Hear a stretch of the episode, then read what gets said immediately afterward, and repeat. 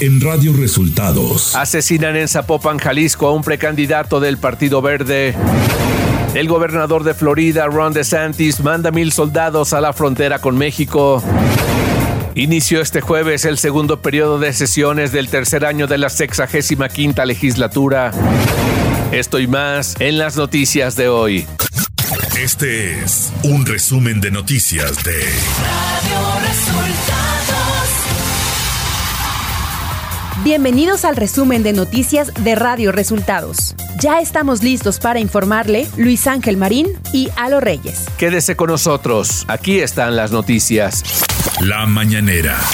En la conferencia de prensa de este viernes, el presidente Andrés Manuel López Obrador aseguró que no vislumbra problemas en el futuro y descartó también que al término de su mandato el país quede en crisis financiera como ha ocurrido en otros cambios de sexenio. No pienso que vaya a haber problemas en el futuro. Va a ser muy bueno el porvenir para México, para su pueblo. Estoy convencido de eso, muy consciente.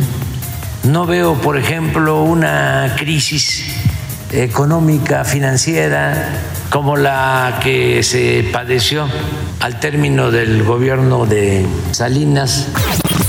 El presidente se refirió al ataque a la periodista Yolanda Caballero tras el incendio de su vehículo mientras realizaba una entrevista en Tijuana, Baja California, y aseguró que la Secretaría de Gobernación estableció comunicación con el gobierno del estado para atender el caso.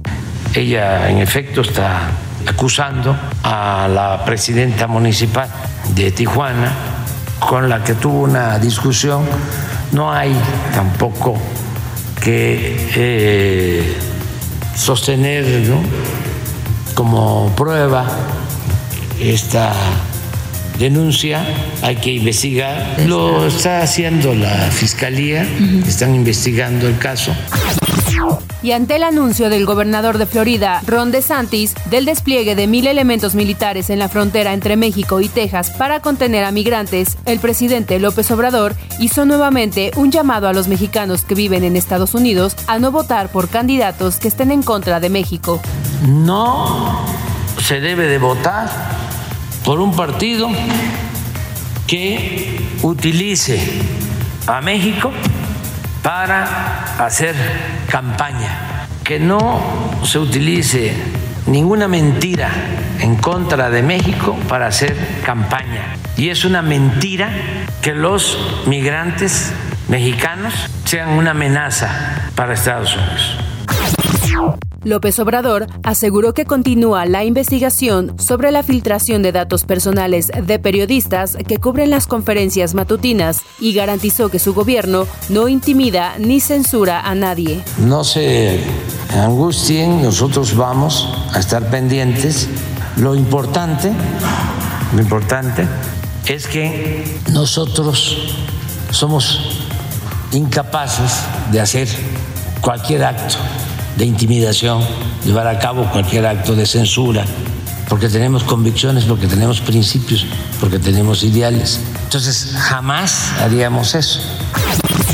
El mandatario mexicano volvió a referirse al reportaje del periodista Tim Golden y aseguró que sacarlo en estos momentos es un asunto político. Lo que hizo el periodista este famosísimo, independiente, premiado, cuyo nombre es preferible olvidar de sacar un reportaje de un supuesto soborno en, mi campaña del 2006 en estos momentos.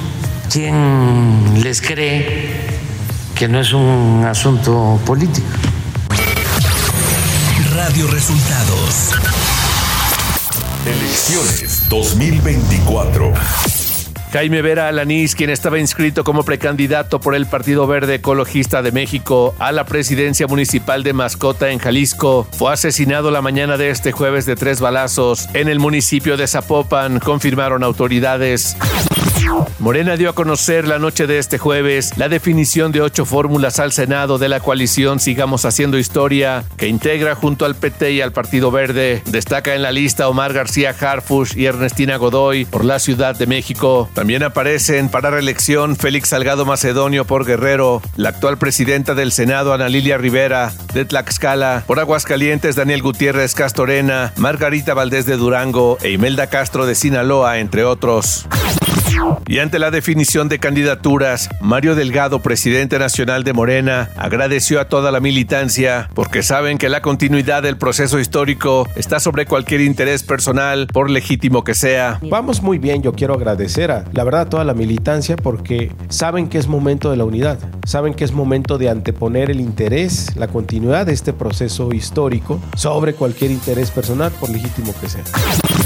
Desde Nueva York, Estados Unidos, donde realiza una gira de trabajo, Xochitl Galvez Ruiz consideró que es sumamente grave que vinculen la carrera del presidente López Obrador con un financiamiento del crimen organizado, por lo que la candidata del PAN, PRI y PRD solicitó al mandatario mexicano presente ante los tribunales de Estados Unidos una demanda por difamación. Usted tiene la obligación moral y política de defender su honor personal y defender el honor de México. Sus dichos y desmentidos en la conferencia mañanera no son suficientes. Ayer le pedí y yo le insisto, presente ya una demanda por difamación en los tribunales de Estados Unidos. La candidata presidencial de la coalición Sigamos Haciendo Historia, Claudia Sheinbaum, estuvo en Zacatecas este jueves, donde encabezó un encuentro con medios de comunicación, acompañada del ex secretario de Gobernación, Adán Augusto López Hernández. Ahí Sheinbaum señaló que lo que no se va a permitir nunca es que se vulnere la soberanía nacional, que se utilice a los mexicanos como parte de un proceso de campaña, denigrando a México. Lo que en este momento y como presidenta, pues no vamos a permitir nunca que se vulnere la soberanía nacional ni que se utilice a los mexicanos y mexicanas como eh, parte de un proceso de campaña denigrando a, a México. El candidato de Movimiento Ciudadano a la presidencia de la República, Jorge Álvarez Maínez, señaló que la política migratoria y de seguridad de los últimos tres sexenios ha derivado en violencia y una crisis humanitaria en la frontera sur de México. Chiapas es acaso el ejemplo más nítido del fracaso de la política migratoria y de seguridad del gobierno lo que hizo el gobierno del PAN, de lo que continúa haciendo el gobierno del PRI y de lo que tristemente también ha seguido haciendo el gobierno de Morena. Este, Chiapas, es el estado más militarizado del país. Nacional.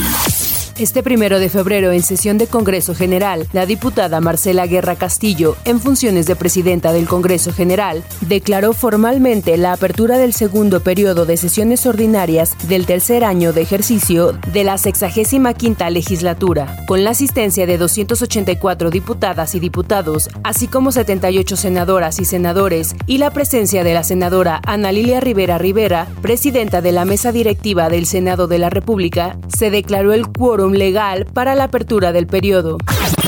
La bancada de Morena en San Lázaro presentará una solicitud de juicio político en contra del ministro de la Suprema Corte de Justicia de la Nación, Alberto Pérez Dayán, derivado de la declaratoria de inconstitucionalidad de la Ley de la Industria Eléctrica. Ignacio Mier, coordinador de la bancada de Morena en la Cámara de Diputados, indicó que los ministros defienden intereses privados y que no se puede permitir que sigan actuando con impunidad.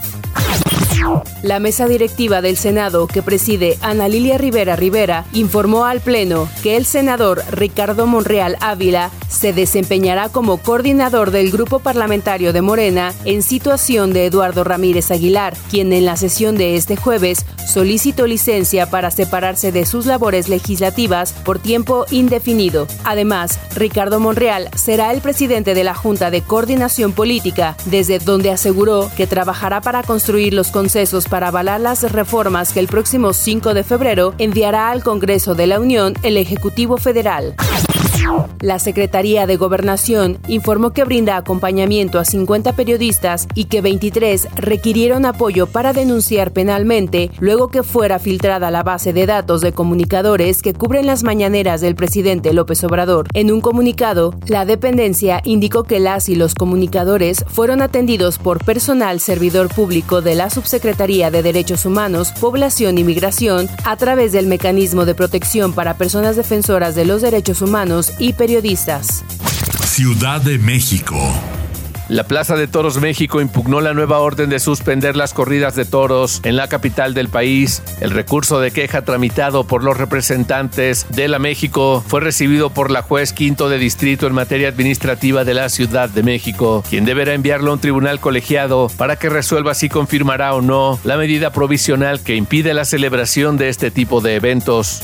Información de los estados. Raquel Duarte Cedillo, juez segundo de distrito en procesos penales federales de Toluca, giró una nueva orden de aprehensión por delito de delincuencia organizada contra los ocho militares que están bajo proceso por la desaparición de los 43 normalistas de Ayotzinapa. Los soldados se habían entregado para hacer frente a la acusación. Esto lo informó su abogado. Yolanda Caballero, periodista de Tijuana, fue víctima de un ataque contra su vehículo la tarde de este jueves primero de enero cuando se encontraba realizando una entrevista en el fraccionamiento Loma Dorada. Un hombre que caminaba por la banqueta donde estaba la unidad de la reportera se acercó para impactar la ventana del pasajero. Tras varios intentos, quebró el cristal para después aventar una botella con gasolina que provocó que se incendiara la parte delantera de la unidad. Previamente, la periodista había denunciado amenazas de la alcaldesa de Tijuana, Montserrat Caballero, quien se deslindó del ataque al vehículo de la periodista. En Chiapas, el Consejo Estatal de Atención Integral al Desplazamiento Interno, formado por dependencias de la Administración Pública Municipal, Estatal, Federal y organismos de derechos humanos, acordó iniciar el plan de retorno de las familias desplazadas a mediados de enero de municipios de la sierra de la entidad. Esto lo informó en un comunicado la Secretaría de Protección Civil del Gobierno de Chiapas. Economía. De acuerdo a información de Banjico, México captó por concepto de remesas 63.313 millones de dólares durante 2023. Con esto dejó 7.6% abajo el monto registrado en 2022 y se colocó como el más alto del que se tenga registro. Las entradas de divisas ligaron 10 años en aumento y los analistas estiman que en el presente año México podría captar hasta 68 mil millones de dólares por remesas. Clima. El Servicio Meteorológico Nacional anunció que para este 2 de febrero prevé nevadas y bajas temperaturas en 23 estados. La quinta tormenta invernal y el Frente Frío número 32 se desplazarán sobre el noroeste y norte del territorio nacional. Interaccionarán con una línea seca que se extenderá sobre el noroeste de la República Mexicana. Originarán rachas fuertes a muy fuertes de viento, chubascos y lluvias puntuales fuertes en ambas regiones.